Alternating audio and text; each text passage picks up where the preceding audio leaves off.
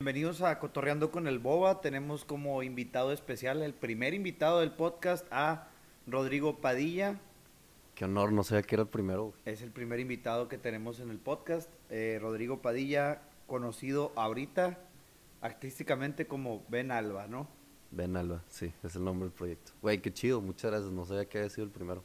No, de nada. Que, más bien qué chido tú que te tomaste el tiempo de venir aquí con alguien que tiene cero oyentes mensuales, pero muchas gracias por estar aquí con nosotros y pues vamos a, a, platicar un poco de pues de quién eres, ¿no? De dónde sale tus proyectos, qué es Benalba, lo que ha pasado en tu historia, en tu carrera musical. Y pues me gustaría empezar, eh, pues vamos a empezar cronológicamente, ¿no? ¿Cuándo te empieza a ti, Rodrigo Padilla, a gustar la música? Eh, bueno, primero yo te quería interrumpir, no te quise interrumpir, pero sí te quería decir que así se empieza, o sea, neta, felicidades, güey, no importa si tienes cero o si tienes negativo oyentes, güey, así se empieza, eso fue lo más difícil, entonces felicidades, o sea, siéntete orgulloso de eso, güey, y que los números hablen por sí solos o no hablen, ya no te importa, o sea, tú disfrútalo, güey.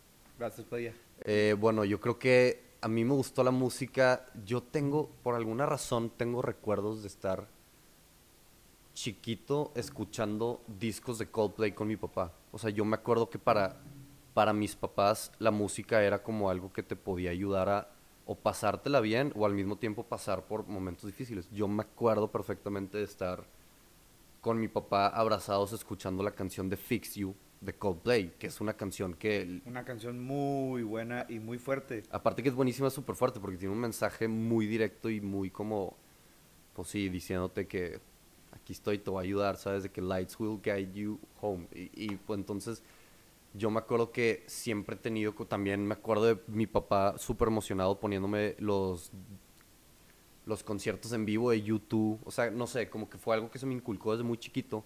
Y aparte, en casa de mis dos abuelitas siempre hubo un piano.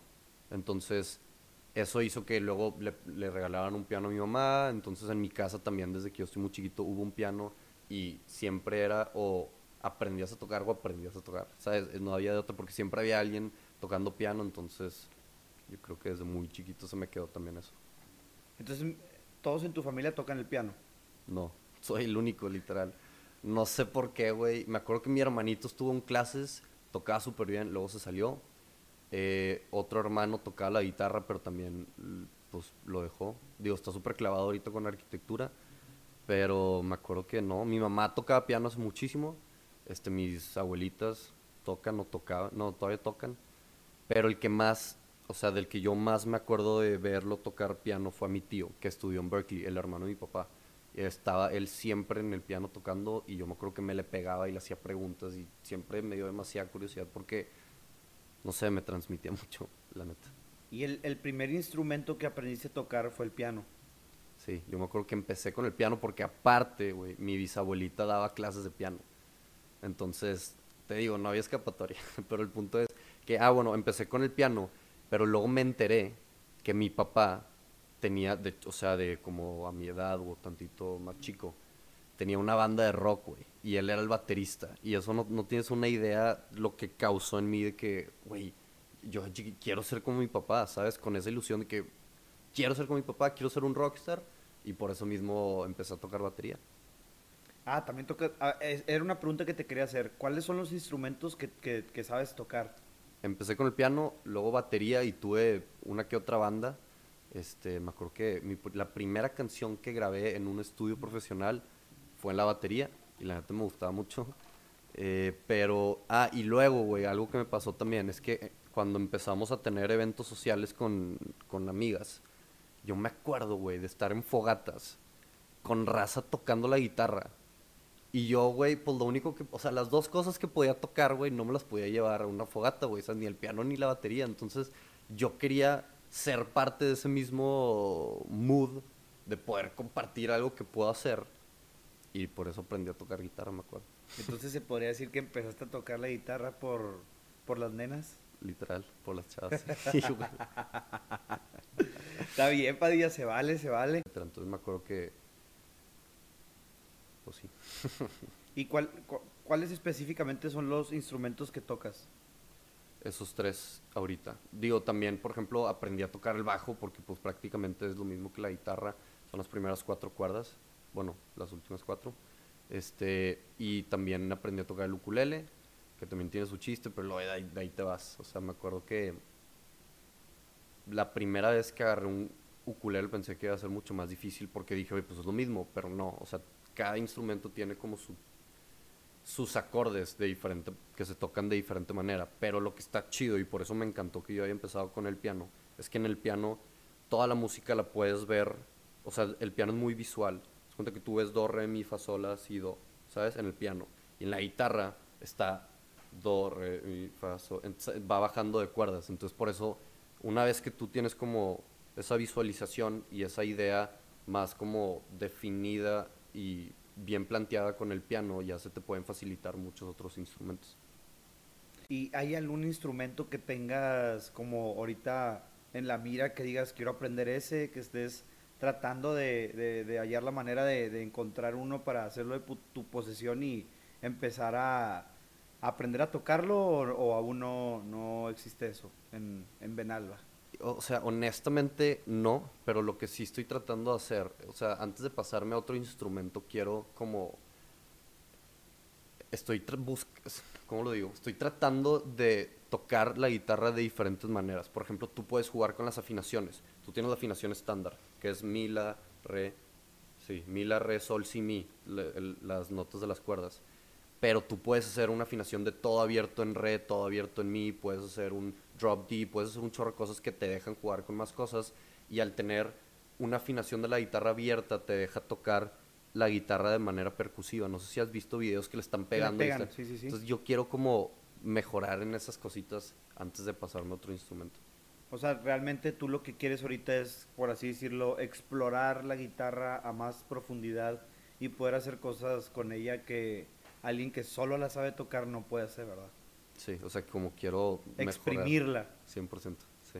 Eh, qué, qué interesante, qué interesante. Porque luego hay veces que, que la gente como que, ah, no, que yo toco cinco instrumentos, ¿no? Y a lo mejor sí los toca, pero a lo mejor no los toca como dices tú, a profundidad, que realmente sepa de pie a pa lo que es, lo que es la guitarra o lo que es el instrumento, ¿no? Sí, o sea, definitivamente es un mundo completo, enorme y nunca te lo puedes acabar, pero sí está chido como saber qué quieres y, y qué es lo que quieres perfeccionar y qué es el tipo de música que te, que te gusta, cuál es el tipo de música que no te gusta, de qué manera sí disfrutas tocar, de qué otra manera no, y hacerlo tuyo. O sea, luego vas convirtiendo como tu, tu, propia, tu propia manera basada en otras cosas que quisiste experimentar y eso está chido. Porque e- el artista empieza como a, a darle forma, a darle jugo a su propio estilo, a experimentar con sus propias cosas y, el músico solo toca, toca cosas que ya existen y de ahí no se sale. ¿O me equivoco? ¿Tú qué crees acerca de eso? No, creo que, creo que lo dijiste, de hecho, muy bien, porque hay músicos profesionales y que ganan una fortuna por s- que los contratan a tocar algo ya establecido, pero para mí, o sea, yo en lo personal disfruto mucho más la creación de algo tuyo, ¿sabes? O sea, como decir, esta es mi obra y esto es lo que yo estoy haciendo y esto es lo que yo estoy tratando de transmitir a través de mi manera de entender la música este, obviamente yo no me considero un músico profesional en el que si me piden tócate esta partitura o por- acompáñame con esta en la escala melódica, yo no, no voy con eso todavía porque yo estoy tratando de explorar más mi manera y mi sonido y mi lo que yo quiero dejar con lo que estoy haciendo. Bueno, Rodrigo, yo considero que tú tienes una carrera musical. No sé si tú lo veas de esa manera. Hazme el favor y velo de esa manera. ¿Y cuándo empieza tu carrera musical? ¿Cuándo, cuándo empiezas como con tu primer proyecto formal? ¿Con tu primera banda tal vez? ¿Con tu primera tocada? Va- Vamos primero con tu primera banda y cómo fue, cómo llegaste a ella y, cómo se llamó y, y cómo evolucionó. Sí, bueno, yo me acuerdo que cuando estaba en el liceo, yo estaba en clases de batería y como, como clases, part- no me acuerdo, o sea, sí, como, eh, no me acuerdo cómo se llamaban, pero el punto es que había clases de varias cosas que tú quisieras en las tardes. Entonces yo tomaba clases de batería y hubo un maestro de música que quiso armar un taller que se llamaba Rock Band. Entonces yo por ser baterista me metieron a cuenta que automáticamente en una banda. Y eso estaba chido. Pero desde bien chiquito yo fui baterista de ese tipo de bandas. Y luego en prepa me acuerdo que armamos una banda, yo también como baterista, y ahí fue cuando te digo que grabé mi primer mi primera rola en un estudio. En y, estudio. y aparte participamos en un, en un concurso y ganamos como el favorito del público y estaba chido. Pero yo me acuerdo que siempre me quedé con la espina de lo mismo, de hacer canciones, porque yo como baterista acompañaba las canciones, pero no las, que, no las podía hacer yo. Y me acuerdo que le decía a mi papá, mi sueño es esto, mi sueño es cantar, mi sueño es poder escribir canciones, pero, y siempre te pones un pero, está, está- es demasiado increíble cómo tu cabeza te puede hacer pedazos si la dejas, pero, pero, no sé cantar, pero ya estoy muy grande para hacer esto, pero como no empecé de chiquito, ya voy, sabes lo que sea, hasta que mi papá me dijo de que, güey, deja de perder tu tiempo, nomás inténtalo, vamos a ver qué pasa. Y me acuerdo que la primera vez que me rompieron el corazón, o sea, suena demasiado roñoso, pero la primera vez que yo me sentí destrozado por dentro, escribí una canción. Y, y ahí cambió todo. Ahí me animé, escribí otras cuatro y ya llegué con, con un amigo que yo sabía que tocaba otro instrumento. Le dije, oye, quiero empezar una banda, ¿te animas? Y así lo fuimos haciendo. Obviamente cambiamos de integrantes y uno sí jalaba y el otro no, y se deshizo y se... ¿Esto Pero hace cuántos empezamos. años fue más o menos? 2017, finales de... No, 2018. ¿Y cómo se llamaba la banda? Se llamaba Neruda. No, pero es que no, antes se llamaba diferente. No me acuerdo cómo se llamó la primera, pero luego le terminamos poniendo Neruda. Y ese Neruda éramos cuatro integrantes que lo terminaron siendo otros cuatro completamente, nada más quedé yo. Neruda, yo sí me acuerdo de Neruda, me Sí, tocó ir a verlos a, a- ¿cómo se llamaba? ¿Qué era? Mallet en ese entonces, me tocó ir a verlos ahí presentarse. Y realmente me acuerdo que tocaron en, en el estadio de, de los Tigres, ¿verdad? Tocamos en- de, de la uni, o sea... De el la uni, sí, sí, sí. el Gaspar más. Güey, o sea, Neruda para mí es, es, lo mejor que me ha pasado. Neta, yo extraño demasiado esa banda, ensayar dos veces a la semana, cuatro horas. No, o sea, me, es- me gustó demasiado haber sido parte de eso y también me costó muchísimo aceptar que se terminó, lamentablemente. Este, pero me acuerdo que hubo un tiempo en el que, o sea, empezó como una idea no establecida hasta que luego se formalizó. Formalizó. Y me acuerdo que eran otros integrantes completamente diferentes. O sea, yo lo había empezado como una banda que hacía covers. Pero era banda tuya, pues. O sea, tú, tú, tú, tú tenías el liderazgo y tú podías decir, tú sales, tú entras, o cómo estaba el asunto. No, o sea, pues es que no, no era autoritario el pedo, pero yo, yo la, o sea, yo la empecé, yo le dije a un amigo que vamos a empezar a hacer esto y, y luego pues gente que, oye, ¿sabes qué, güey? Pinche vato, ¿quieres ensayar todos los días? Yo tengo cosas que hacer, no, no te puedo seguir el paso, ok, ni modo, güey. Ya me consigo a alguien más y así, hasta que ya nos quedamos los cuatro que eran Adrián, Daniel, Eric y yo, y esa fue la pinche banda. ¿Cuánto duró Neruda? ¿Qué pasa después de que Neruda, Neruda pues se acaba? Me voy a poner a llorar, cabrón. Este, Eh, yo sé que nunca lo habías querido contar. Yo creo que alguna vez te llegué a preguntar y, y entre la raza era como que no, no le preguntes, se agüita. no, güey. y creo que nunca te, de- no me acuerdo si te pregunté y me dijiste después, después se platica eso, pero yo creo que ya es hora. ¿Qué pasa con Neruda? ¿Por qué desaparece? ¿Y qué pasa después de que desaparece? Sí, o sea, definitivamente es parte de, güey, yo, o sea, no me agüito porque pues ni modo, ¿sabes? O sea, hice todo lo, yo me quedé muy tranquilo porque hice todo lo que pude para que funcionara. Entonces, no funcionó, las cosas no se dieron, a veces las cosas no son como queremos. Pero bueno, el punto es que no me acuerdo cuánto duró, duró más de un año, año y medio aproximadamente. Me acuerdo que al principio grabamos nuestras primeras rolas y que luego fue agarrando tantito vuelo y nos fuimos a Los Ángeles a grabar un siguiente P, que son las mejores canciones que he escuchado en mi vida. ¿Qué siguiente P? Un, o sea, el siguiente P que nos tocaba en nuestra Ah, carrera. EP, de Ajá, eh. Extended, ¿qué, Ajá. qué es? Extended. Play o algo así. Pero bueno, ya ya sé, como un álbum pequeño. Qué rollo que no me acuerdo qué es, güey. Pero bueno, sí. El punto es eso. Ajá, es yo lo podría, o sea, se le podría llamar como un mini disco, ¿sabes? Ok. Este. Y regresando de. Salud. Está mi, está mi carnal allá haciendo tarea y estornudo. regresando de, de Los Ángeles, nosotros ya habíamos empezado a trabajar con un manager que nos empezó a apoyar. Y al momento de, de firmar contratos salieron muchas cosas de que, pues, prioridades, la gente no estaba tan... Comprometida tal vez. O sea, en el, en el sentido de que la banda empezó a perder su forma, cada quien ya empezó a tener como sus propias cosas y, pues, lamentablemente empezó a haber también como diferencias y pues ni modo murió por la patria. ¿Sigues manteniendo el contacto con todos ellos? ¿Siguen siendo amigos? Claro, este, la neta no, o sea, no somos amigos amigos porque cada quien está en su onda. Solo se juntaban por la música, era lo que los unía. ¿Puedes decir eso, man? Pues es que la neta está muy chido cuando una banda se forma por cuatro amigos o, o cinco los que quieran, pero en este caso no, güey, nos hicimos amigos por la música, fue diferente. Entonces con Adrián me sigo llevando muy bien, pero él está su- todo el día enfocado en sus cosas. Con Daniel hablo, lo vi el fin de semana.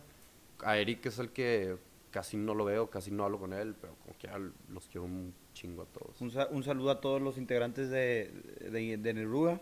Neruda, chingado, Neruda, Se me traba la lengua. Esperemos haya algún reencuentro. Que yo creo que habrá gente que sí los vaya a ir a escuchar. Pues sí, a ver qué pasa. La Oye. neta es que todo, todo tiene un final, güey. Las cosas pasan por y para algo, entonces lo que sigue, güey. ni modo. Todo se acaba, ¿eh? O sea, todo se acaba. Creo que a veces damos las cosas por seguras cuando realmente lo único seguro es que nos vamos a morir. Lo único seguro. Otra pregunta, otra pregunta que creo que a lo mejor es un poquito más técnica. ¿Qué pasa cuando una banda se deshace, güey? O sea, por ejemplo, se, se deshace la banda y ¿qué pasa con las canciones? ¿Se baja el perfil de Spotify? ¿Qué, qué es lo que sucede? No, güey, la música se hizo para quedarse, güey. Y la neta, te digo, las canciones que grabamos en Los Ángeles no las pudimos sacar por temas legales que sucedieron, que prefiero no, no comentarlos, pero esas canciones no las pudimos sacar, las sigo teniendo en mi celular y las escucho cuando yo quiera, pero las que sí pudimos sacar, ahí están, güey. Y nos siguen generando 500 pesos al año, de regalías.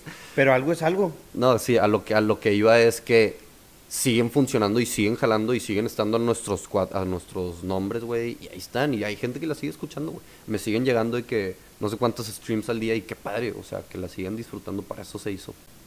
Bueno, te voy a contar la historia del mejor día de mi vida. Ok, ok, ok, Nosotros- me gusta eso. Nosotros, Neruda, en el estadio Gaspar Más, güey. Nos invitaron y sabíamos que íbamos a tocar en un festival de EXA, pero no había más información. Entonces llegamos a ese estadio y estaba llenicísimo. A lo mejor me voy a equivocar con la cantidad, pero me dijeron que eran alrededor de 25 mil personas en el estadio. Entonces yo me acuerdo que toqué la cancha y sentí la vibración de... No, o sea, no, De no- 25 mil personas. Güey, no podía, o sea, no podía entender lo que estaba sucediendo. Me acuerdo que hay un video de yo acostado así en el piso de que tratando de respirar y de sentir todo lo que estaba pasando, güey. Y me acuerdo que, me acuerdo perfectamente que nos subimos al escenario, o sea, eh, hubo otras bandas o músicos que pasaron antes y nos subimos nosotros. Y me acuerdo que lo primero que hice fue ver a todos, o sea, quise ver el estadio completo, así. Me acuerdo que no tenía ni mi pedalera ni mi guitarra conectada y yo nomás quería ver a todos y vi a demasiada raza gritando. Y se escucha, bájate pinche güero. Y yo, A la madre, la y yo, la gente. No, no, pero es que a- a- ahí es, cuando, ahí es cuando tienes que tomar tus decisiones. Porque yo me pude haber ganchado con ese güey, pero por el otro lado había una persona cantando Cielito Lindo.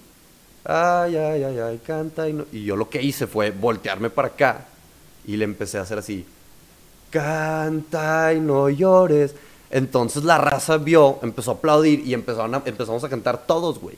Y ahí yo ya había, o sea, yo hecho ya- clic con el público. Aparte yo ya me había ganado la confianza de estar enfrente de 25 mil personas, güey, ¿sabes? Y, y ahí es cuando también me, me impresionó muchísimo cómo yo me pude haber ganchado con ese güey que me gritó. Pero te gritó, bájate pinche güero, porque te vio nervioso, porque creyó que tú no eras cantante o porque... porque, porque la raza siempre cree que tiene derecho de opinar y decir lo que quiera, güey. Y, y sí lo tienen. Es más, la raza tiene el derecho, pero siempre lo quieren hacer, güey, ¿sabes? Entonces fue 100% válido, güey. Y, y yo te digo, pude haber quedado, bajar la cara así que chinga, ya empecé mal. O ni madres, ¿sabes? Como no te voy a hacer caso. Al final, o sea, no sé quién era, no lo voy a volver a ver en mi vida. Y si sí voy, le doy un abrazo porque gracias por ayudarme a pasar por ese momento, ¿sabes? Y pues así pasa, güey, está chido. Entonces, me acuerdo que ese día hicimos, pudimos lograr que a lo mejor no 25 mil personas, pero con nuestra tercera canción, más de la mitad tenía el estadio así con su celular, con la luz del celular. Fue el mejor día de mi vida, güey. O sea, aunque la gente no se sabía las canciones, güey, y no todo, o sea, nadie fue ahí a vernos a nosotros, güey, nosotros fuimos como invitados. Se Prendieron sintió- a la gente, tomaron el escenario, hicieron clic con el, con el público y, y, pues la pasaron bien. Eso fue. completamente. Estuvo increíble, güey. Oye, a ver si me pasas videos para ponerlos ahí en mi, en mi Instagram. Jalo, para que la gente 100%. vea. Yo los he visto. Por eso sé que existen y sé que eso es verdad. Pero pues para que la gente pueda ver lo que... Lo que lo Claro, que- güey, con mucho gusto. ¿Qué se siente estar arriba? O sea, al principio fueron nervios, miedo, no te dio así como, ya ves que hay veces que la gente se, se, ¿cómo, cómo te explico? Se bloquea, esa es la palabra, que les da como el choque escénico. ¿A ti no te pasó eso? ¿Qué, qué- cuál fue tu primer impacto? Güey, yo me acuerdo que, o sea, como te digo, ya había pasado mi etapa antes de subirme de estar tipo como sintiendo demasiado el momento y querer, me asomé a ver todas las personas, pero me acuerdo que me subí, güey, y sentí que, híjole, o sea, me sentí Freddie Mercury, güey, número uno, güey, y número dos, güey, sentí que ahí pertenecía, o sea, soy- o Mamalón, sea, neta, güey, sentí que para esto estuve hecho, güey, y pues ni modo, güey, no se dieron las cosas con la banda, güey, pero se vendrán cosas mejores. Oye, y por ejemplo, a mí me pasaba en los talent shows, porque en los talent shows de que en la escuela que hacías cosas, ¿no? Que bailabas o cantabas o lo que sea o actuabas, ¿no? A mí me pasaba mucho que yo me subía al escenario, tenía cinco minutos de fama, por así decirlo. Y al principio estaba todo nervioso, estaba todo nervioso, tenía miedo, me, me- me- daba miedo. eh, y así pasaba como la mitad del tiempo en el escenario. La otra mitad empezaba a agarrar confianza y me empezaba a desenvolver más y empezaba a disfrutarlo. Y ya que me bajaba me arrepentía porque dije, "Oye, si te hubieras quitado ese miedo desde el principio, hubieras disfrutado los cinco minutos y no solo dos que te quedaron después de que te quitaste el miedo. ¿Te ha pasado algún, eso en alguna experiencia? Sí, 100%. O sea, yo enfrente de las 25 mil personas me sentí demasiado como realizado, como te digo. Pero en conciertos de 20 personas, güey, he estado de lo más nervioso del mundo, ¿sabes? O sea, depende muchísimo de la mentalidad con la que tú te subas, del propósito, güey, de cómo te sientes tú y, y también como de tu preparación, de qué tan seguro de ti mismo te sientes, güey. Hay muchos factores de los cuales depende tu experiencia en el escenario. Pero yo creo que definitivamente con, la, o sea, con el tiempo vas agarrando ese callo para que sea más fácil. Yo, he- yo he llegado a escuchar que dicen que cuando tú dejas de sentir esos nervios antes de subir al escenario, quiere decir que a lo mejor ya lo tuyo no es la música. ¿Qué tan cierto es eso? Que es solamente un cliché o cosas que se dicen en películas. No sé, güey, hace muchísimo, o sea, hace cuánto no me subo un escenario, güey. Yo creo que si me subo ahorita me voy a hacer pipí en los pantalones, ¿sabes? Y es como, es que te digo, güey, hay muchas cosas que están pasando alrededor. O sea, yo creo que si no te sientes emocionado de subirte, no te tienes que echar la culpa a ti de que, ah, es que ya no lo sientes, la música ya no es lo tuyo. A lo mejor estás pensando en otras cosas, güey, y es 100% válido. Somos, somos humanos, güey, y nos suceden 20 mil cosas al mismo tiempo y al final de cuentas a veces no sabemos darle la importancia suficiente a los pensamientos, entonces no sabemos qué pedo. Yo creo que depende muchísimo, güey. Y si en algún momento te dejaste de sentir emocionado o inspirado o lo que sea, estoy 100% seguro, güey, que con una buena actitud puedes retomar ese sentimiento. Depende de ti. ¿Cómo nace un nuevo tema? ¿Tienes algún tipo de, ¿cómo se dice? ¿Tienes algún tipo de ritual para ponerte a escribir, para ponerte a componer? ¿O solo lo haces cuando te da la gana o cuando te sientes inspirado? Fíjate que qué curioso porque justo ahorita, güey, es la vez que más me he tardado escribiendo una canción. Estoy batallando mucho con, con una rola específicamente y yo creo que hay veces en las que la rola, güey, te cae como un pinche rayo de luz, güey, y tú decides si la tomas o no la tomas. Puedes estar demasiado tiempo enfocado en hacer una rola y estás clavado y le sigues echando ganas y borras una idea y luego otra y oye, grabaste toda la canción y no te gustó, la borras y la vuelves a empezar y de repente te llega una inspiración de otra y la tienes que aprovechar y la tienes que agarrar. Yo creo que a lo mejor hay gente que sí tiene un ritual y puta que me pasen la, la receta, güey. Yo no he llegado a ese punto. Yo creo que es más que nada estar abiertos a la oportunidad de recibir estas, estas inspiraciones, güey, y sacarle el, may- el mayor provecho posible. ¿Crees que nos puedas contar de qué trata esta canción en la que estás trabado? Sí, claro. Bueno, no sé, de hecho, güey. No sé si me conviene. Pues puede ser que no, ¿verdad? Para que cuando salga la raza no lo espere, pero también puede ser que haya más, esperas y si, eh, va, se ve que va a estar buena la rola que va a sacar? Híjole, no lo había pensado así. Bueno, te voy a platicar, tú después le cortas haces lo que quieras, pero este la rola esta, güey, la escribí estando encerrado cuando me dio COVID. Hace que un mes y medio, no sé cuánto. Y me acuerdo que yo me había quedado con una idea, güey, con un recuerdo de que escuché por equivocación, o sea, no debía haber escuchado esa conversación, pero sin querer la escuché, de un amigo diciéndole a otro amigo, de que, güey, ¿te acuerdas cuando Padilla era un chingón? ¿Te acuerdas cuando Padilla, tipo, sí la movía cuando salía con nosotros, güey, cuando todos lo querían, güey, cuando no sé qué, bla, bla, bla. Y yo escuché y dije, madre, güey, tienen razón. Y me deprimió gente ese día, güey. Es que está dura, esa conversación está dura. Y, y al día siguiente, güey, me di cuenta y dije que, güey, o sea, obviamente cambié. Obviamente voy a cambiar, güey. Espero siempre poder como evolucionar mi persona, güey.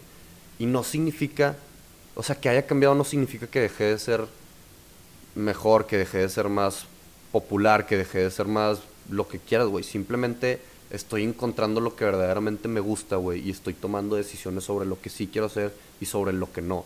Estoy dándole prioridad a las cosas que más me interesan y estoy haciéndome a un lado de las que no me llaman, güey. O no me, no me traen algo, ¿sabes? Entonces, y yo creo que no tiene nada de malo, o sea, está, está- tú Exacto, tienes que buscar tu camino y si tu camino no lleva amigos en medio, pues quien es tu amigo va a estar ahí para cuando lo necesites y quien no va a entender que, que tú tienes otras prioridades. Y justo eso, o sea, la realización de ese tema fue lo que me inspiró a escribir una canción basada en la nostalgia. Como a ese, ese tú de antes. Pero sin, o sea, sí, como ese yo de antes, pero al mismo tiempo entender que ya pasó y que fue por lo mejor. ¿Sabes? Como dejarlo atrás. Sí, que ahora eres quien eres porque es mejor, porque vas para el camino, vas, vas encaminado a, a donde quieres llegar. Literal. Tienes tú, ¿cómo nace Benalba? ¿Cómo nace Benalba? ¿Qué significa? ¿De dónde viene? De hecho, justo, porque yo me acuerdo que cuando fue la pandemia, cuando empezó la pandemia, yo dejé de juntarme con amigos con los que tocábamos en bares y así. O sea, después de que murió Neruda, tuve otra banda en la que tocábamos en bares. Y Ah, paréntesis. Esta banda fue cuando, ¿te acuerdas que tocaste en el Café Iguana? Ahí te fui a ver. ¿Seguía siendo Neruda? no, esa era la otra. Ah, ok, ok. Sí. Estuvo muy chido ese concierto, de hecho. Bueno, ahorita hablamos de eso. Eh, sí, porque sí estuvo chido. Entonces regresamos a, a lo que estamos Ajá. platicando. ¿Cómo nace Benalba? ¿De dónde viene Benalba? Yo me acuerdo que, así como te digo, em- eh, fue la pandemia, empezó la pandemia, yo había dejado de juntarme con mis amigos, entonces yo no podía parar de hacer música. O sea, ya me había dado en la madre con la banda que se separó, güey. Intenté con otra banda y la pandemia justo me dijo de que, güey, pues ni modo, güey, ya no puedes seguir haciendo esto. Y yo de necio no quería dejar de hacerlo, güey. Para mí, yo ya había encontrado algo que me encantaba y quería terquearle. Pero para mí sí se me hizo un poquito más complicado como visualizarlo, así, visualizarme haciéndolo solo. Entonces quise, ok, lo que me encanta, una de las cosas que me encantaba de tener una banda es que no tenía yo el protagonismo. Yo era, si acaso, el cantante de esta banda, güey. Entonces quise no llamarme Rodrigo Padilla como concepto. O sea, como nombre artístico. Quise crear un concepto, ¿sabes? Y yo ser la persona detrás. Pero Rodrigo Padilla puede ser muchas cosas, güey. En este caso, quiero un concepto transmitirlo a través de mi música. Y por eso yo le di mil vueltas, güey. Estuve mucho tiempo pensando. Y Ben Alba es como un llamado hacia la luz.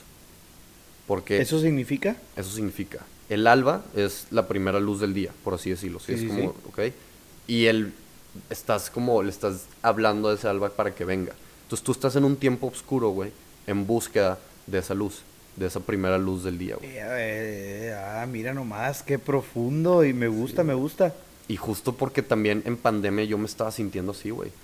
O sea, Entonces supongamos que Ben Alma es un, es, es, es un proyecto que simboliza luz. O sea, eh, en algún momento estuviste obscuro, en obscuridad y esa fue la luz y la seguiste y nace este proyecto. Yo lo veo más como una constante búsqueda de la luz, güey. O sea, porque podemos estar en tiempos oscuros y podemos salir y luego regresar. Entonces yo creo que es como... No es una etapa definida, güey. Puede ser. Puede suceder muchas veces, güey. Pero siempre querer buscar ser mejor. Siempre querer buscar estar mejor. Entonces es como... Ese es el concepto. Siempre buscar la luz. Sí. Me gusta, me gusta. ¿Y qué se viene? ¿Se vienen canciones? ¿Se viene algún álbum? Ya he estado escuchando las, las que han salido, pero eso ya sabemos que existe. ¿Nos puedes dar aquí una exclusiva? ¿Qué se viene aparte de la, de la que nos acabas de decir que estás trabado con ella? Sí, yo quise empezar a grabar, a empe- o sea, yo quise lanzar este proyecto con el primer EP. Eh, va a consistir de, creo que seis, entre cinco o seis, todavía no decido muy bien. Pero como no tuve el capital suficiente para grabarlas todas al mismo tiempo y ahora todos los gastos están divididos en una sola persona, antes entre la banda, pues entre cuatro, güey, pero ahorita todo cae en una misma No lo había persona. visto de esa manera. Sí, sí, está cabrón. Entonces, como ahora los gastos caen en una sola persona, me la fui llevando más, más tranquilo. Entonces, grabé primero dos rolas, luego grabé otra y ahorita estoy grabando dos. Y eso se va a concluir en este primer EP. Eso, es- eso es lo que empieza. Obviamente ya tengo, bueno, no obviamente, pero te platico que ya tengo yo canciones listas para un segundo EP, pero como es otro concepto, este primer concepto está enfocado en lo bueno de lo malo, como en este sentirte mal, pero al mismo tiempo buscar sentirte bien y también relacionado con situaciones que han sucedido personal, que me han sucedido en la pandemia. ¿Cuándo fue la primera vez que sentiste que tenías fans? Porque creo que las tienes, ¿no? Güey, son las mejores personas del mundo, güey. Te juro que se, se siente muy increíble. Un saludo a todas las fans de, de Rodrigo Padilla. Creo que yo en los dos, tres conciertos que he ido de este muchacho, me ha tocado ver que tiene fans. Me, te- me ha tocado ver que tiene fans y me da gusto que haya gente ajena al círculo social en el que él vive, que conozca su música y lo apoye. Sí, la neta, más que fans, yo creo que se ha creado una comunidad. O sea, llevamos ya mucho tiempo y es gente que me está apoyando desde la banda Neruda, que ya los considero mis amigos, ¿sabes? Y tenemos un grupo y de repente hablamos por Zoom y nos hemos juntado. Este, y está chido, güey. Está chida esa convivencia porque también sé que, o sea, la música nos unió de alguna manera u otra, güey. Y ellos hacían todo lo posible para ir a los conciertos y eso era algo que no te puedo explicar lo que significa. Entonces, que sigan estando ahí, güey, es un privilegio enorme y yo estoy totalmente agradecido con eso. ¿Y cuándo fue la primera vez que los conoces? ¿Cuándo fue la primera vez que dices, tengo fans? No sé, o sea, me acuerdo la primera vez que conocí a este grupo específico, según yo fue en el Dakota, güey, en un concierto que yo organicé con Soñar Despierto. Este, Aquí, en Trevor Park, ¿verdad? Sí. Y me acuerdo que nos armamos un line-up. O sea, entre lo- los que organizamos el concierto armamos un line-up en donde tocó Efelante, tocó Luisa Vox, tocó... no me acuerdo quién más. Pero el punto es que ellos fueron a ver a Luisa.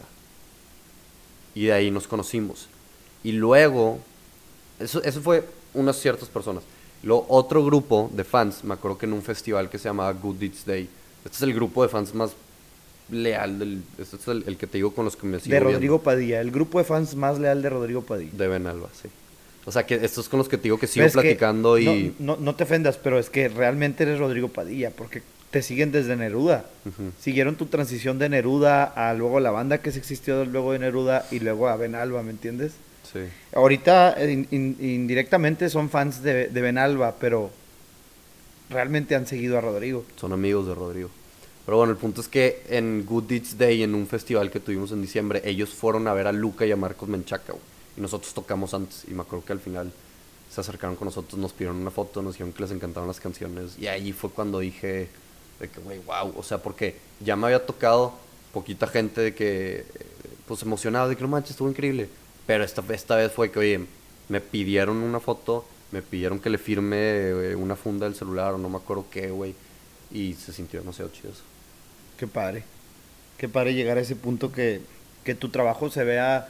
No quiero decir que tu trabajo sea exitoso porque tienes fans o no. Pero qué padre que haya gente que le guste tu trabajo y lo exprese en voz alta, por así decirlo. Sí. Y demuestre un apoyo y te dé. Me supongo que uno hace las cosas por, por uno, ¿no? Saqué un clip hace poco de, de, de vivir por sí mismo y que no te importe lo que la gente piense de ti. Pero creo que cuando tienes gente que te apoya, las cosas se vuelven más fáciles y, se vuelve más padre todo, ¿no? Sí, sí, sí, 100%. Se siente muy padre saber que hay alguien más escuchando tus canciones aparte de tú mismo, güey. Entonces, pues sí. Como algo personal, es que te digo, con, con mi banda que, que yo era baterista, pues sí tuvimos el talent show y así, y tocábamos en este tipo de eventos chiquitos de la prepa. Pero yo me acuerdo que la primera vez que escribí estas canciones que te digo, yo junté a dos amigos en los que les dije, oye, escribí estas canciones y las quiero tocar. Me inscribí en un open mic, un open mic de agua fría, en donde, pues, bueno, te voy a explicar cómo funciona. Dejan una guitarra puesta y un micrófono y la gente se inscribe y se para a cantar. Mientras otra gente está con sus cheves o conviviendo. Agua Fría es un bar que estaba en Centrito, ¿no? Es un bar que estaba en Centrito, sí. Y pues ahí tocaban música en vivo y era un bar muy, pues que era como hacía bohemio, gente cantaba, tocaba guitarra y tomaban cerveza. Sí, el concepto está increíble. Es de mi amigo Mauricio Sánchez, de hecho, y es, es- está súper chido. Pero bueno, ahí fue cuando yo me inscribí y me acuerdo que fue la primera vez que yo canté algo que yo había escrito, güey, a las 4 de la mañana llorando, ¿sabes? De que se sintió muy chido saber que alguien más pudo haber de alguna manera conectado con mi letra, con mi música, porque me acuerdo que me bajé de ese concierto y, y sí me dijeron de que, oye, güey, estuvo muy chida tu rola. ¿Dónde la escucho? Y yo, no, compadre, o sea, la escribí la semana pasada, güey, no está ni grabada, o sea, no hay... no Tienes el nada". privilegio de que la escuchaste aquí. Sí, sí, sí. Y no, no estaba ni registrada ni nada, no tenía idea de nada, güey. Pero así se empieza, güey. Oye, Padilla, me dices que tu primera canción que escribiste la escribiste porque te rompió en el corazón. ¿Verdad? ¿Me equivoco? No te equivoques, compadre. Así fue, güey. Bueno, y la susodicha, la muchachita esta que, la- que te rompió el corazón, sabe de la existencia de esta canción, sabe que es Güey, por ella y para ella. Fíjate que no tengo idea, güey. Nunca pudimos tener esa conversación, güey. Me quedé con ganas de preguntarle que, oye, ¿alguna vez la escuchaste mínimo, sabes? Pero no. no Pero se la dedicaste, o sea, le dijiste, este es para ti o, No, o por es qué que ya sabría. habíamos, ya habíamos cortado. Pero por, yo creo que yo creo que sabría uno porque pues mis amigos y sus amigos eran relacionados, ¿sabes? Y porque fue muy reciente, güey. O sea, yo corté y al mes ya había empezado con la banda. Y al siguiente mes ya, ya había grabado y ya tenía canciones en Spotify. Entonces creo, según yo era, era obvio, güey, pero también entiendo que obviamente no lo quieras escuchar o que te valga más. Y pues no, no, por eso digo, no tengo idea. Es que, güey, no sabía quién era. No, Esto no va a salir, Güey, ¿no es cero, cero pedos. No, a lo mejor, o sea, no sé a quién te refieras tú, pero, güey, cero pedos, o sea, ¿Es, sí. Sí, sí, sí, ya me acordé, ya me acordé. Pero esto no va a salir. Oye, pues yo en algún momento llegué a escribir una canción, eh, la de J Boba, fue un proyecto como aparte, nomás porque quería y podía y lo hice.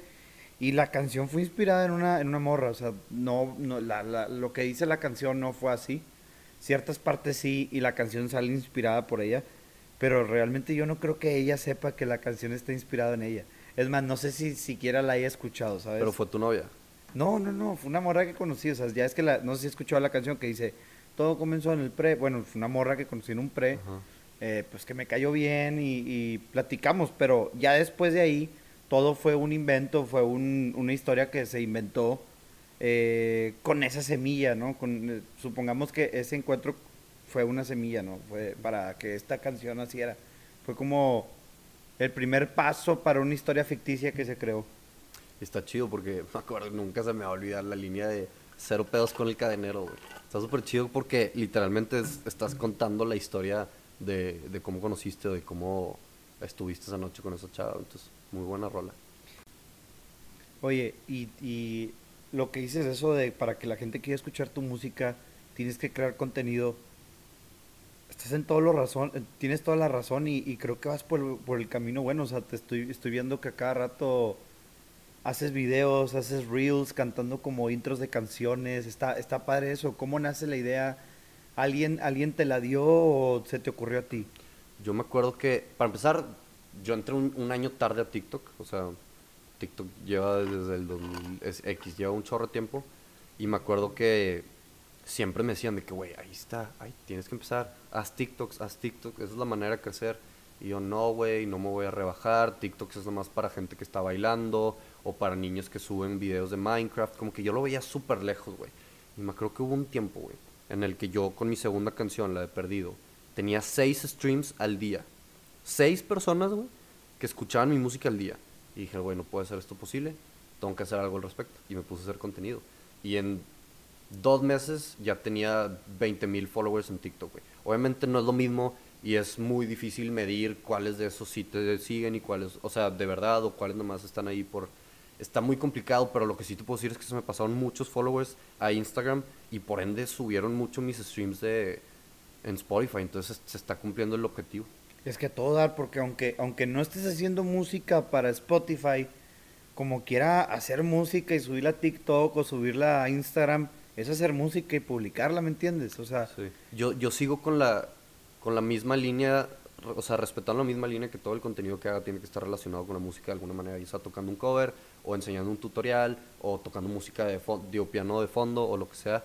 Pero yo creo que inclusive, güey, ya me tengo que abrir a hacer todo tipo de contenido, güey, todo, güey. Porque, por ejemplo, Gary Vee, ¿sabes quién es Gary Vee? no sé quién es Gary Vee. Te lo recomiendo, es, es un motivacional, es un motivational speaker y es asesor de muchas empresas. y le han preguntado mucho sobre, oye, entro a TikTok, ¿qué hago? ¿Qué es más importante? ¿Videos de calidad o de cantidad? Y Gary Vee contesta sin pensarlo, cantidad. Entonces, ¿por qué, güey? ¿No conviene hacer mejor videos? Porque la calidad es subjetiva, güey. En estos tiempos, güey, en los que tienes tres segundos para captar mi atención, si no te voy a mandar a la fregada para arriba así, y ya te fuiste para siempre de mi vida, güey. Tienes que, o sea, a cada quien ve lo que más le guste dependiendo. Son mucha, es mucha diferencia de gustos, güey, de, de cosas que gente está buscando o no. Entonces, tienes que hacer contenido y hacer contenido y hacer contenido. Y es algo que me han dicho desde hace años, güey. Y hasta ahorita me estoy como, venga, güey, sí puedes, porque es bien difícil, güey. La neta no está fácil hablarle, hablarle a una cámara, no está fácil dedicarle cuatro horas a grabar un video de 30 segundos, güey. No es fácil, güey, pero es, es, es lo que se tiene que hacer hoy en día.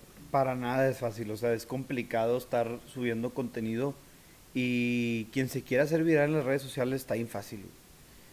Entre comillas, porque está bien fácil, es sola, la clave es subir contenido en cantidad, Sí, es que como no- dice él, porque, porque la calidad, o sea, te puedes tardar, no sé, cuatro horas haciendo un video, güey, y hay alguien que hace un video por hora, a lo mejor en menos cantidad de los videos que tú haces, pero ese vato está subiendo videos. Y el algoritmo de Instagram te impulsa porque está sube y sube y no sé qué rollo. Entonces, en la actualidad la- la- está bien fácil hacerte famoso. Es nomás subir y subir y subir y subir. Lo difícil es subir. Porque también está canijo de dónde sacar tanto contenido. Mantenerte, güey, porque es muy fácil también sentir que ya lo hiciste o que ya subiste todo, que ya te exprimiste en lo completo y que ya no tienes más ideas para subir y ya ahí te quedas, güey. Es un trabajo que no para, o sea, es un, Sí. es, es un trabajo que no va a parar, porque cuando tú paras Instagram te deja de poner a la gente. Sí, literal. Y deja tu Instagram, güey. Instagram se está acoplando, el, está acoplando su algoritmo basado en lo que le está funcionando a TikTok, güey. Ahorita TikTok es el monstruo. Un monstruo que es. Sí. Y, yo todavía no me meto ahí, pero Y, y, y, y está demasiado increíble como, o sea, por lo que dijiste, de que a lo mejor yo me tardo cuatro horas y hay gente que se tarda cinco minutos, güey. Eh, O sea, lo importante es seguir haciendo, o sea, por algo, te- algo, algo, algo me dijiste que, se que, que dije, ahorita le contesto este pedo. De la cantidad, No me acuerdo. yo no, yo no creo que está bien que bajes la calidad de los videos, está bien dar buena calidad, pero también hay que subir muchos para poder sobresalir, para que, para que Instagram te empiece a promocionar tus videos y los, los exponga al público. No, y claro, también te adaptas, güey. Me, te digo, me tardé cuatro horas, pero luego también en media hora grabé otros tres que son trends y los subes, güey. Y no puede ser, güey. Me tardé, te digo, bueno, ya lo repetí muchas veces, güey, pero te tardas mucho haciendo un video, güey. Me ponen un comentario que, ah, pensé que era Fuentes de Ortiz por los acordes. Y grabé, Oh. y grabé un, no, estuvo chido eso, pero grabé un, un video que me tardé 15 segundos de que, no, ve, esta es la diferencia de los acordes. Y ese video tiene más vistas que el que me tardé cuatro horas. Güey, está cabrón, no lo entiendo, güey, no lo entiendo, está cabrón. Mira, yo, yo, yo, yo confío en que, pues aquí con el cotorreando con el boba, estoy subiendo dos a tres clips por, por día y creo que en algún punto Instagram me va a ayudar para subir, creo yo, espero, porque si no, pues digo, lo voy a seguir haciendo, aunque nadie me siga, aunque no, pero creo yo que Instagram me va a ayudar a, subir. Sí, yo creo que, lo- Tienes, tienes novia ahorita, ¿verdad? no. Bueno, ok, eso no me lo esperaba.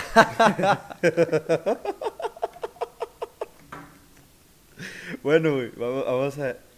Este, aparte de, la primera, de la primera persona que te rompió el corazón, han venido otros amores a tu vida, ¿verdad? ¿A esos amores les has compuesto algo? Sí.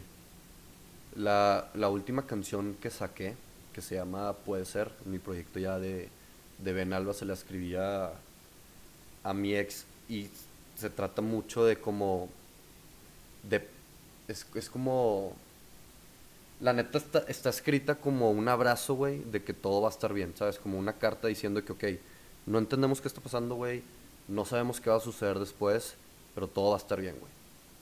Tranquila. Y la neta fue, fue, fue una canción que quise no meterle mucha letra, güey, para que esté muy enfocada como en el sentimiento. Por eso los coros son puros us y os y así. Y luego tiene un, una parte para mí es demasiado sentimental, pero que dice no me voy, no me voy, no me voy. Y que luego es un bridge explosivo en donde se transmite justamente lo que quise este, decir con, con el mensaje. La canción se llama Puede Ser y... Si no la han escuchado, vayan a escucharla. Está en Spotify. Y pues pónganse en el lugar de Padilla, sientan lo que siente. Al fin de eso se trata la música, ¿no? Sí, 100%. Este, y ya, pues, yo creo que esa fue... Ah, bueno, y también una vez salí con una chava de Los Ángeles y le escribí un EP completo, güey. Me acuerdo que estaba ahí... Es enamorado mi compadre. estaba bien, estaban bien chidas esas letras, güey, porque me acuerdo que fue, fue un amor, güey, porque no fue amor, pero de lejos, güey. Empezamos conociéndonos por Instagram y luego la chava vino. Vino y nos conocimos y estuvimos aquí todo el fin de semana pues casi el día completo y me acuerdo que vino a mis conciertos y así. Y luego, pues bueno, valió madre por la distancia y me acuerdo que yo tenía mucho que decirle, entonces escribí muchas canciones sobre eso. ¿Se las mandaste? ¿Las llegó a escuchar? No, pues es que te digo, tuvimos un tema legal y no, no, no pudieron ah, salir. Ah, las canciones que le estabas escribiendo eran estas que, que no pudieron salir Las que grabamos en Los Ángeles, sí. Ok, ok, qué interesante. Oye, ¿y cómo es este proceso de conocer a alguien por Instagram y después conocerlo en persona? Pues, güey, te diría que no te lo recomiendo, güey, pero hoy en día ya no sabemos qué esperar de nada, güey. A lo mejor sí te puede funcionar, a lo mejor no, y qué chido sí sí.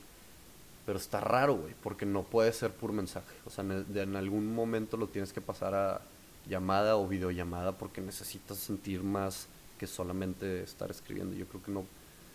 Digo, a lo mejor puede funcionar, pero yo recomendaría más interacción, o sea, más que eso.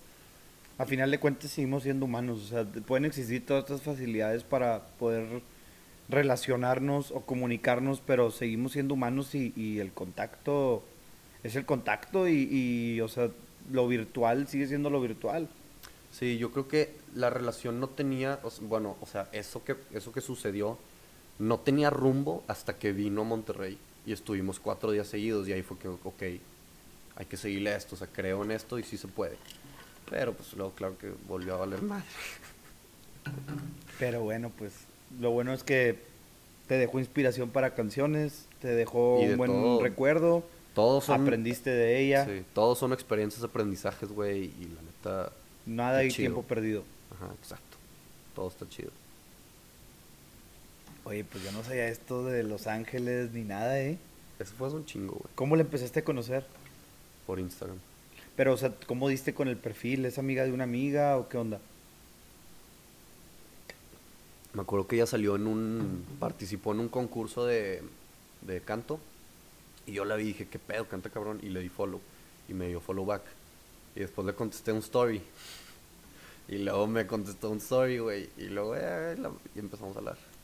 Oye, pero lo que dices esto de las relaciones como de, de o sea, antes el coqueteo y como el, pues el, el, tirar la onda, pues no existía el, pues, el, celular, no existía Instagram y como dices tú, o sea, ya no, uno ya no sabe ni qué esperar. Digo, yo tengo novia, pero he visto, veo el comportamiento de mis amigos y que le voy a contestar un story, que no sé qué, y que le, le, doy un like, güey, ya se volvió parte del coqueteo y, y parte de, que si no lo haces puede que no puedas hablar con una chava que te gusta o te llama la atención porque pues es la única manera de poder contactarla, güey, por, por Instagram. Y, y, tan válida es ya la opción que, que muchas veces funciona. no me refiero como a alguien de Los Ángeles, me refiero a alguien que probablemente vive aquí mismo Sí, en claro. Monterrey, le tiras un like, sabes que es amigo de tal amigo y le contestas la historia y vas cuadrando, ¿no? Pero creo que, que ya esto ya también ya se volvió parte y uno no se puede negar porque, como dices tú, ya no sabes ni qué esperar. Sí, y yo, o sea, perdón si alguien se ofende, güey, pero creo que los hombres, a lo mejor las mujeres también, pero cada vez nos volvemos más miedosos, güey. Nos estamos dependiendo de esas cosas de que, ay, subió un... ¿Qué, qué opinas? ¿Le, le, le contesto o no? ¿Le, ¿Le pongo algo o no? Güey, o sea, a mí me encantaba, digo, no, no lo viví, pero eso de que tener los pantalones para ir y timbrar a la casa, güey, sin que te estén esperando y que salga el papá, güey, o marcar y que te conteste el papá diciendo, "Ah, hola, quiero hablar con su hija. Güey, eso, eso, esos eran los pinches momentos, güey. No me tocó vivirlo, güey, pero fíjate cómo cambió todo demasiado, güey. Ahora queremos todo también. Por lo mismo de que todo es mucho más rápido, güey. Así, o, o lo conseguimos más rápido, güey, y así mismo se nos va más rápido todo, güey. Y son cosas que las redes sociales están causando en nuestro cerebro, güey. Porque todo es, oye, tres segundos y le mueves y se va, y ya rápido, ya, ya, ya se me olvidó. Es, es todo un tema, güey. Y af- También creo afecta en que- muchas cosas. Eh, creo que está afectando mucho porque yo creo que una llamada, unas flores, una carta, pues como que es más, más directo, ¿no? La relación es más, más firme que un story, que una reacción y Claro, esas güey. cosas. Pero ahora quien lo hace es un raro, quien lo hace es un acosador, Sí, sí, sí. quien lo hace es un ¿qué onda con Intenso, este güey intenso. claro. Pero yo creo que está más intenso andar todo virtual, ¿no? Más así como es que, todo al güey, aire. te digo, no es adrede, güey. O sea, la gente lo está haciendo inconscientemente, güey. Es algo que no controlamos, güey. Pero espe- espero, güey, que, que, no, que no muera, güey. Ese sentimiento de, de que te estén, no sé, o sea, como... El loco me marcó, qué onda, pinche vato Ajá, raro, exacto, me güey. marcó de que, güey, pues eso de estar contestando y que te, con- te mando un WhatsApp y te contesto a las tres horas porque me ando haciendo el rogar. O sea, son mamadas. pues. Exacto, güey. O sea, espero que nadie, que ninguna mujer nunca diga, ay, güey, Inga me escribió una carta, güey, que me mandó un pinche WhatsApp, puta. Espero, güey, Pues, que nunca llegue Ya lo hacen, güey, lamento decírtelo. No lo hagan. Pero sí, están, están evolucionando los tiempos y yo creo que un tanto para bien, pero también un tanto para mal, porque muchas cosas se ven afectadas a la hora que todo se vuelve más virtual. ¿Tú crees que la pandemia deje secuelas de que secuelas psicológicas, secuelas como Claro, de, de costumbres que, que empezamos a tomar y se van a quedar? 100%, güey, para bien o para mal, güey. O sea, yo creo que también hay mucha gente que, así como consiguió vicios, güey, o malos hábitos, hay gente que le echó ganas, güey, y tiene muy buenos hábitos, güey, y empezaron negocios, y empezaron proyectos, güey, y empezaron relaciones, güey, y dije, güey, entonces, y, y, y, y se conectaron más consigo mismos, entonces, así como hay gente que se perdió y que se deprimió y todo, yo creo que sí, sí es algo que definitivamente va, Marcó, influyó y... va a y- marcar muy cañón, güey, por el resto de nuestras vidas, la neta. Por ejemplo, yo creo que esto es algo parecido como a los baby boomers, de que se acaba la guerra y vuelve una estabilidad y empiezan a nacer muchos bebés y se les llaman los baby boomers. Creo que no hablo de que vaya a haber muchos bebés, pero hablo como que va a haber un, un post. Todos en sus casas recreando la... Oye, no, pero me refiero a como que va a haber un, un después de la pandemia de, de que, oye, pues que antes de la pandemia, no sé, no valorábamos tanto estar afuera, no valorábamos tanto estar en un bar, no valorábamos tanto poder platicar con alguien. Creo que va a haber como un- una apreciación que vamos a ser más agradecidos, no sé, a lo mejor yo desde mi punto de vista así va a ser, a lo mejor va a ser un punto de vista general porque lo que estoy viviendo yo, creo que lo están viviendo pues todo el mundo, todo el mundo está encerrado en su casa o al menos la mayoría del mundo. Sí, yo creo que va a depender también muchísimo de la mentalidad de cada quien, porque así como puedes decir, no mames, extrañaba demasiado esto, también hay gente que puede decir, güey, estaba más cómodo en mi casa, güey. Me di ¿Sabes? cuenta que no necesitaba eso. Exacto. Y yo creo que, o sea, yo lo primero que voy a hacer es ir a un concierto, güey, no me importa dónde, voy a ir corriendo, güey, ¿sabes? Y, y eso es algo que yo quiero demasiado, pero hay gente que también me dice, oye, para mí es más cómodo, güey, tener mi hielera en mi casa, en el, sentado en el sillón o y en el escuchar jardín. a José José. eh, o en el, ajá. No, inclusive, güey, va a haber un nuevo formato de conciertos, güey, en el que se va a hacer todo por transmisión. Bueno, ya yo está ya, hecho, yo ya pero estuve en uno. ya, o sea, ya, ya existen conciertos en vivo, pero va a haber formatos de festivales, güey, en donde por una plataforma tú puedes escoger los escenarios. Y oye, en este escenario está Siddhartha, en este escenario está tal, en cuál quieres ver. Como estar en el, en el Pal Norte, güey, literal, pero puedes estar en tu jardín, con tu raza, güey, jugando beer pong, güey, con tu hielera, ¿sabes? Sí está padre y sí está cómodo. Por ejemplo, yo, yo he... Yo creo que no es lo mismo. O sea, si me preguntas a mí, yo no prefiero eso, güey. Honestamente, la experiencia de un concierto, tener las bocinas, güey, a 110 decibeles, porque ese es el límite que tienen los festivales para, para, para el volumen de la música. Güey, estar con la raza, güey, que se te caiga la cheve del vato de al lado, o sea, es una experiencia que No, yo no, a extrañar mucho. pero- totalmente, pero como Pero hay quiera- gente que sí prefiere el otro, güey. Yo no lo prefiero, pero está padre. O sea, yo, yo he estado en, en dos conciertos virtuales, uno del alemán, un rapero muy calle, pero me gusta mucho su, su música, y otro de Bad Bunny, güey. Y, No mames. y yo sé que son música que a ti no te gusta, pero, No, pero, vale, pero me emocionaron, me hicieron cantar y me hicieron bailar aquí en, el, en, en la sala, güey. Claro. Y con Cheve y, y cantando y gritando y, y sigues, siguen transmitiendo. Qué padre que la música se pueda transmitir hasta a través de plataformas, güey. Sí, la neta, yo creo que va a evolucionar muchísimo ese tema y yo creo que sí se va a quedar. O sea, para bien o para mal, güey, aunque yo sí extrañe ir a un concierto con tantísima gente, güey, eh, va a haber gente que va a preferir esta otra opción y es válido. Déjame, antes de seguir hablando, ¿Qué fue? Voy a cambiar las pilas, güey. Ok, ¿cómo tocas en Café Iguana? ¿Cómo viene este de tocar en Café Iguana? Es que está, está chido porque la vez que yo toqué fue porque me invitaron. O sea, ma- creo que hay mucha gente que, como promotores chiquitos, que se pueden armar sus propios conciertos porque el Café Iguana está muy abierto siempre a promover este, bandas emergentes o, o nuevos grupos o lo que sea en el patio, que es como donde está la mera entrada. Y ahí tú tocas y lo que está chido es que dependiendo de lo que tú estás tocando o cómo estás tocando o la música, haces que la gente se quede O se- o se vaya. a la fregada porque hay más escenarios. Entonces, el Café Iguana, el principal, sí es como por, por casi siempre es por taquilla. Entonces, ahí o te, o te piden que le abras a alguien o eres el main event y vendes tus boletos. Excelente. Y me acuerdo que cuando te fui a ver, era la primera vez que iba al Café Iguana como chido, a, a, a pistear, ¿no? Y, güey, me acuerdo que fui, pues te vi tocar, me fui a explorar arriba. y luego como que de arriba podías ver el main, el main stage. Ajá. Tenían un concierto bien loco, güey, Sí, que sí, así, sí. death metal. Sí, es que hay, Demonios y la madre. hay eventos de todo tipo, güey. O sea, ahí, te digo, puede haber conciertos o también puede haber tributos en donde se junta una banda a hacer, a tocar covers de, de algún artista famoso y está chido, porque te- luego también está, del otro lado está el Salón Morelos, en donde es también otro escenario medio chiquito, pero ahí también tocan un chorro de bandas y está chido, o sea, la neta, me encanta la vibra del Café Iguana, de tener tu caguama en la mano con una bolsa, güey, y vas también un poquito por la cultura, o sea, hay mucha gente que literalmente va a ver qué talento se encuentra, ¿sabes? Y eso está súper chido, porque descubres música que te puede gustar y no sabías.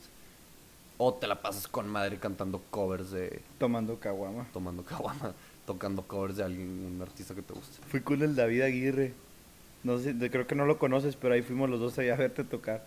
Sí, sí me acuerdo de haberte visto. Ese concierto estuvo bien chido, güey. Me acuerdo que la raza se puso bien loca. Es que tocaste The Killers y tocaste Coldplay y todo el rollo, ¿verdad? Sí, fue cuando apenas estábamos viendo qué onda con, con una nueva banda, entonces estábamos sacando covers y la raza la perdió, güey. Estuvo chido. ¿Qué pasó con esa nueva banda? ¿Por qué no se Fue la que te digo que se...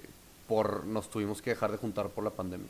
Ahí, Y- ok. Y, ahí fue cuando nace Benalba y que, oye, le tengo que seguir a esto y la única manera en la que puedo solo, entonces... ¿Y crees tú que en algún futuro puede existir Benalba y existir esta banda que de- no existió por COVID? Pues no, no sé, o sea, yo creo que el tiempo pasa, güey, y la gente también va tomando otras decisiones ahorita. Güey, el guitarrista de esa banda, güey, sigue teniendo la guitarra en casa de nuestro baterista, güey, ¿sabes? Literal la dejó ahí y ahí está. Entonces, pues depende de cada quien, sus prioridades y, y sus metas. a veces está muy difícil como hacer que un grupo empate.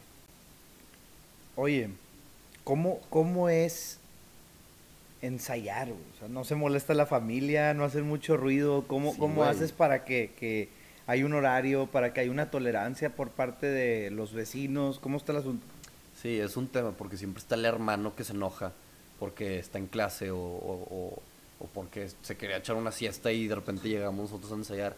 Los vecinos también nos conocían. Me acuerdo que fui hace poquito y un vecino de, de Daniel el baterista me dice, ¿qué onda, güey? ¿Ya, ¿Ya no existe la banda o qué? ¿Ya no he escuchado ruido? güey?".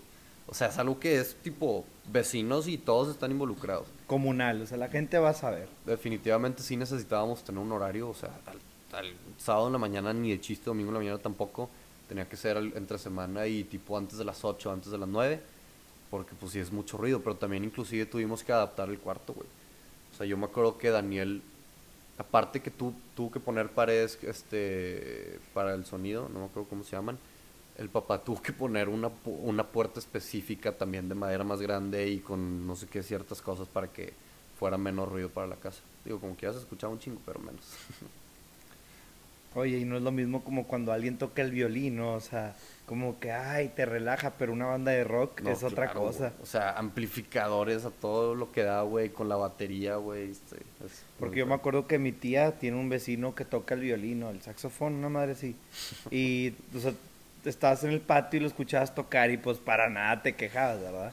Habrá Sí. algún vecino amargado que de plano sí, sí, sí le cause conflicto eso, pero entiendo, no porque el rock sea malo, pero es ruidoso. Y sí, entiendo que a lo mejor a alguien le puede molestar. Sí, o sea, ahorita yo también que necesito estar tocando guitarra, pues es- estoy solo tocando guitarra acústica. No estoy conectado a ningún micrófono, ni estoy con amplificadores, ni estoy con una batería, entonces... Sí, o sea, sí, sí hay una diferencia muy grande de- del ruido que, que se puede hacer con el Oye, ensayo. Cuando, cuando me, me acuerdo de ensayos, me imagino a Drake, Drake y Hutch. Ya es que pues, o sea, sale en la serie que ensayan y así. Ajá. O el tipo, o sea, tele, ¿no? Que, que se enojan los Sí, sí, vecinos. sí. y, eh, cállense. Así, Sí, así. sí, sí. Lo que se me viene a la mente. La neta es un desmadre, güey, porque luego también es bien difícil manejar bien el, el ruido dentro del cuarto, güey. O sea, a veces puede ser demasiado ruido para ti, güey. Y luego el guitarrista, sin avisarte, le sube el volumen porque él no se escucha y eso hace que el baterista toque más fuerte. Y yo que estoy cantando, luego no me escucho, entonces estoy gritando y me estoy lastimando y... eh, o sea, es complicado. O sea, hay, hay muchos factores ahí que tienen que... Y luego también hay veces en las que sí vamos de que, a ver, tenemos un... Nos tienen que salir perfectas estas canciones porque tenemos concierto y era otras que nada más nos juntábamos porque pues tocaba juntarnos y estábamos ahí o pendejeando o sacando música nueva o tratando de componer o lo que sea, pero la neta, yo me acuerdo de chiquito ir al cuarto de ensayo que tenía mi papá y mi tío en casa de mis abuelitos, güey. Y es, o sea, es el sueño, güey. La neta, un cuarto así con la batería, con baquetas tiradas, güey, con los cables por todos lados, güey. Para mí se siente demasiado chido, o sea, está increíble. Es como The Man, The Man Cave. Que hay Literal. raza que sea con de que jugar Xbox para ti era Literal eso, güey. baquetas tiradas en el piso. O sea, no sé qué siente un gamer, güey, con, con un tabl con monitores así y una mesa de colores. X, no, no le sé yo ese pedo, güey. Pero, pero- crees que puede ser un sí, sí, sí, o sentimiento sea, a lo que iba es que, o sea, yo creo que era un de que te sientes en tu... en tu espacio. Ajá, está súper chido eso. ¿De dónde te inspiras para, o sea, para sacar canciones? ¿Quiénes son tus inspiraciones, bandas, grupos, cantantes? ¿Y qué te inspira a cantar? ¿Qué te inspira? Me refiero, no sé, tu mamá, un sueño que estás siguiendo y que, que tocar en el Estadio Azteca. ¿Qué te inspira y de dónde te inspiras? Es que por lo mismo está súper chido hacer como conceptos. Por eso me gusta mucho el tema de escribir un disco conceptual. En este caso, por temas económicos, un EP también puede ser conceptual. Y, y eso es lo que yo estoy tratando de hacer, porque escoges un tema y ves como diferentes maneras de transmitir ese tema con diferentes canciones.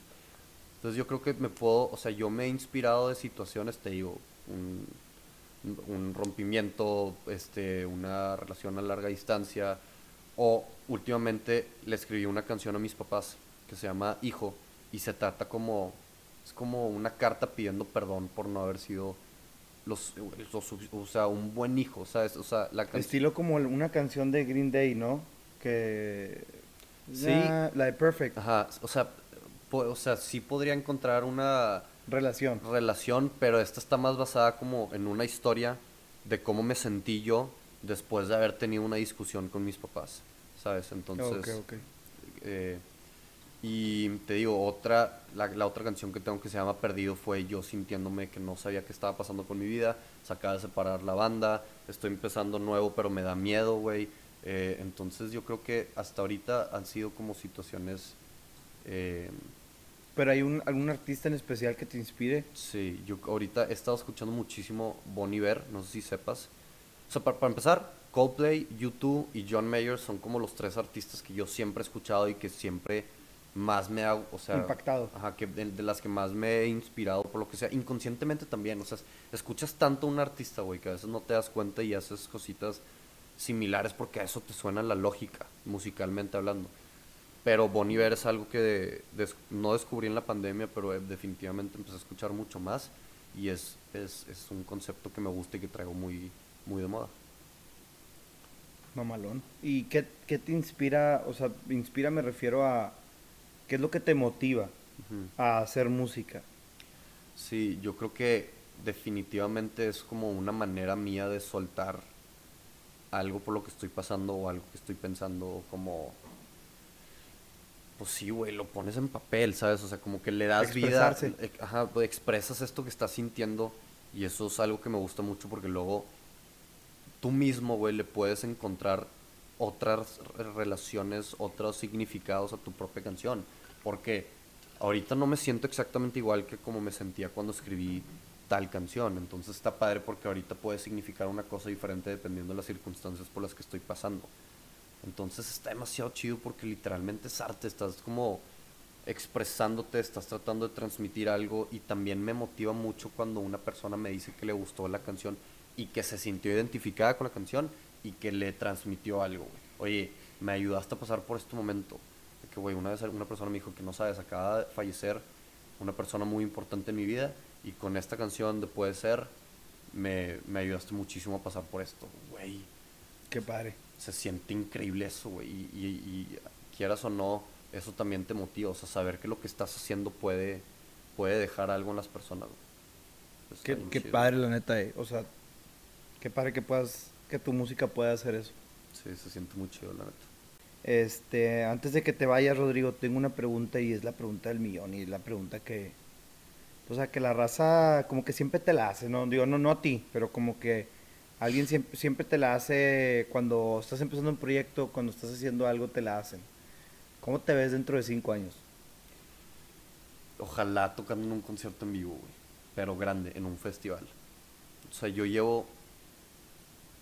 Mira, bueno, ok, contesté demasiado rápido eso. Déjame lo pienso tantito más. Yo creo Contestaste que... demasiado rápido porque creo que es lo que quieres. Sí, pero yo creo que pensando un poquito más a fondo, güey. Yo quisiera estar un poquito más como... O sea, yo en cinco años me veo mucho más realizado. Siento que ahorita estoy pasando por una época en mi vida en la que estoy descubriendo qué pedo. Literal, estoy fracasando, güey. Me estoy tratando de levantar. Estoy probando una cosa, estoy probando la otra, güey. En cinco años me gustaría. Yo sé que ningún, nunca voy a estar así súper estable, pero en cinco años sí me gustaría como encontrar el verdadero propósito, güey. ¿Sabes? Como Tener más definido el camino. tener mucho más definido el camino, güey, y también que se haya visto reflejado, güey. O sea, yo creo que en cinco años, en el nivel de, de, como de prioridad que le estoy dando ahorita, yo sí creo que puedo avanzar en cuanto a que mucho más gente pueda escuchar mi música. Que para mí, eso es lo que más quiero, güey. O sea, Que te lo escuchen. Que, ajá, que escuchen mi música, que se conecten con ella, güey. Porque al final de cuentas, creo que tengo un mensaje y creo que el concepto de Ben Alba es algo que puede trascender en, gen- en- en mucha gente, güey. Ya lo ha y- hecho. y Solo hay que, hay que hacerlo a más personas. Sí, y me gustaría así poder tener como una audiencia más sólida, más consolidada. Mira, y una cosa que he pensado, no soy famoso. Tú ta- ahorita eres más famoso que yo, pero tampoco eres así famosísimo. Sí, no, no soy. No sé si te has puesto a pensar, es que la otra vez yo me puse a pensar, güey. De que, ¿por qué hago esto? O sea, no, no quiero ser famoso, güey. Lo único que quiero es que me escuchen, como estás diciendo tú, o sea, como que no buscas la fama, solo buscas tener una audiencia, que tus palabras no, vayan a un pinche video que nadie más en la vida va a ver y es lo mismo si lo hiciste o no lo hiciste, ¿verdad? Sí. Y, y creo que habrá gente, la gente que lo hace por, por fama, por dinero, creo que no llega a nada. Y la gente que lo hace por, oye, quiero que me escuchen, quiero transmitir, quiero... Creo que esa gente, no que sea la gente exitosa, no que sea la gente que pega, pero es como que la gente que hace más puro su trabajo y lo hace con un propósito más, pues más noble, ¿no crees? O sea, es que una vez me puse a pensar, oye, imagínate el día que alguien te reconozca en la calle. Y fue como que, ay, güey, nunca me había puesto a pensar eso, de que puede pasar. Siempre me había puesto de que, ah, que la gente me escuche, que la gente me escuche, pero nunca me puse a pensar que el que te escuchen es volverte famoso, güey. Que el que te escuchen es que la gente te va a reconocer. Y va de la mano, pero a lo mejor no, no vas con ese propósito, pero ese propósito te va a llevar a eso. Sí, no, yo creo que más que me reconozcan en la calle, güey, Es que te escuchen. es que no, no, o sea, que me, que me escuchen es como la con... O sea, yo quiero la consecuencia que me escuchen, que es que me digan esto, güey, de que, oye, me encantó tu rola, güey, de que neta me ayudó a pasar por este momento. Y, y, y si a más gente puedo como poder aportar mi granito de arena, güey, en ese sentido, güey. Siento que estoy cumpliendo más con mi propósito de vida, güey, que al final de cuentas es eso. ¿Sabes? Como yo sé, güey, que jamás va a suceder el nivel de fama que existe en Los Ángeles, güey. O sea, para mí esa vida es algo que no jamás va a suceder, güey, y no la quiero, güey. Yo más que nada quiero tener como quiero ser reconocido, güey, por la música que está dejando algo en las personas, ¿sabes? O sea, como no es, es muy fácil, güey, hacer una canción ahorita de reggaetón que se vuelva viral y que salga en TikTok y que todo el mundo la baile, güey. Pero realmente eso está dejando algo en las personas. A lo mejor y sí, güey. Qué chido sí, sí. Pero para mí no. Entonces yo quiero ser reconocido por algo que estoy haciendo honestamente para poder, uno, pasar por este momento que estaba pasando, por, del que estoy pasando, y dos, para que pueda ayudar a más personas a pasar por un mal momento, güey. Entonces, te digo, yo no, yo no creo en eso de que, ay, vas caminando por la calle y ni siquiera te dejan y te paparazzis. y Yo no creo que O sea, no lo buscas, no lo quieres. Apar- aparte que no lo quiero, no creo que exista a ese nivel aquí en México, güey. Yo, yo tampoco quiero eso, pero va de la mano, no a ese nivel, no hablaba de ese nivel. Yo estaba Ya, de sí. que alguien me reconociera de que, ah, güey, tú eres el de los podcasts. Ah, sí, pues sí. Eh, En algún momento, ¿verdad? Pero no es lo que busco. O sea, lo que busco es como que me escuchen y que la gente se pueda reír, pueda cotorrear, de- o sea, que, que pueda dejarles, que les pueda alegrar el día, güey. Ah, vi un pinche video de un vato y me hizo reír, o sea, ¿me entiendes? Así como tú dices. Sí. Es, es, en cierto, en- es, es una cierta manera de activismo, ¿no lo crees? ¿Tú Mm, consideras que tu música puede ser un activismo? ¿En qué sentido? En el sentido de que, bueno, no activismo, ¿verdad? porque activismo es como pelear por una causa, sino como ayudar al prójimo. O sea, quieres que tu música te impacte de manera positiva en las personas. ¿Es una clase de servicio social, se le podría llamar así? ¿O no lo ves así? Pues es que, güey, está muy cabrón porque al final de cuentas yo creo que todos los artistas buscan eso, güey. Y a veces no llega hasta que tiene que llegar. O sea, por ejemplo, güey, Van Gogh vendió dos obras de arte, güey, mientras estaba vivo, güey. Pero falleció y ha sido de los artistas que más ha trascendido en el mundo, güey. Entonces, ¿qué, qué, qué, importa más, güey? O sea, pensándolo ahorita, ¿tú, qué, ¿tú crees que Van Gogh hubiera preferido, güey, ser famoso en su momento y que venda obras carísimas, güey, pero que luego se muera y ya, pues ya fue? O que lo que sucedió, güey, que ahorita es de los artistas más reconocidos del mundo, güey, sin que él sepa, güey. Pero dejó Pues, un legado, dejó una yo- huella bien cabrón, güey, trascendió en muchísimas personas, güey, y definitivamente, pues, no sé, güey, a lo mejor no, no lo está pudiendo disfrutar, pero dejó algo en el mundo, güey, siento que eso está mucho más cabrón. Creo yo que, pues sí, está más, está más cabrón eso de, de irte sin nada, ¿verdad? Total, eh, se iba a ir sin nada. Pero es que, eh, o sea, al final de cuentas, digo, está muy cabrón decirle que no, yo quiero que me pase eso, ¿verdad? Pero, eh, o sea, La cosa es dejar un legado, ¿no? sí. Yo creo que sí, güey. Yo creo que ahí, ahí podría estar la respuesta.